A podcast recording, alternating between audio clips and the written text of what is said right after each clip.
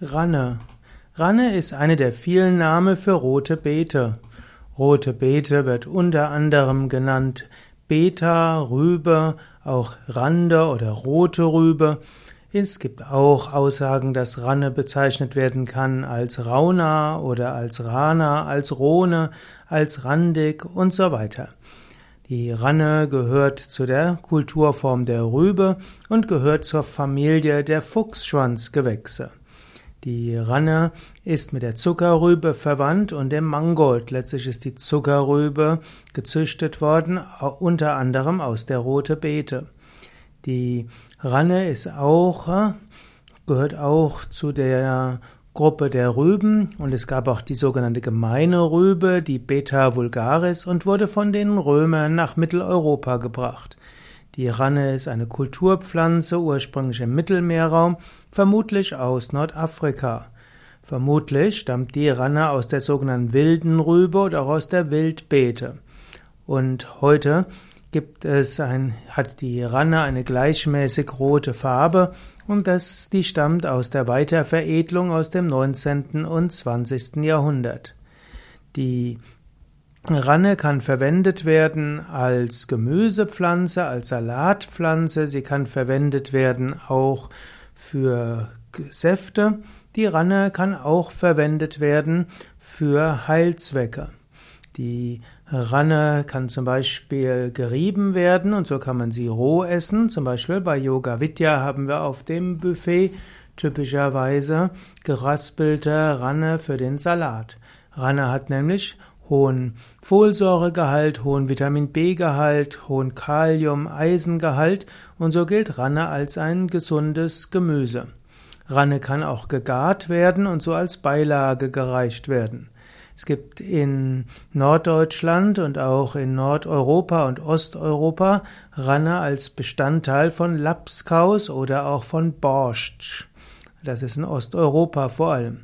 Auch die Blätter kann man verzehren und man kann auch die Blätter kochen. Ranne hm, kann auch dazu führen, dass Menschen Nitrite und Nitrate bilden, und zwar, weil Ranne hat, hat hm, viele, hat ein hohes Maß an Oxalsäure, deshalb sagt man allgemein zu viel Ranne ist auch nicht gut. Aber man weiß auch, dass der Frischpresssaft von roter Beete einen blutdrucksenkenden Effekt hat, anscheinend besonders bei Männern. Wenn man viel Ranne zu sich nimmt, dann kann es auch zu, aus, zu vermehrter Ausscheidung von, dann kann es dazu führen, dass der Urin sich rötlich färbt oder auch Darmausscheidungen können sich rötlich färben. Das ist aber letztlich kein Problem. Ranne war also auch einer der Heilstoffe. Die rote Farbe der roten Beete sind also besondere sekundäre Pflanzenstoffen.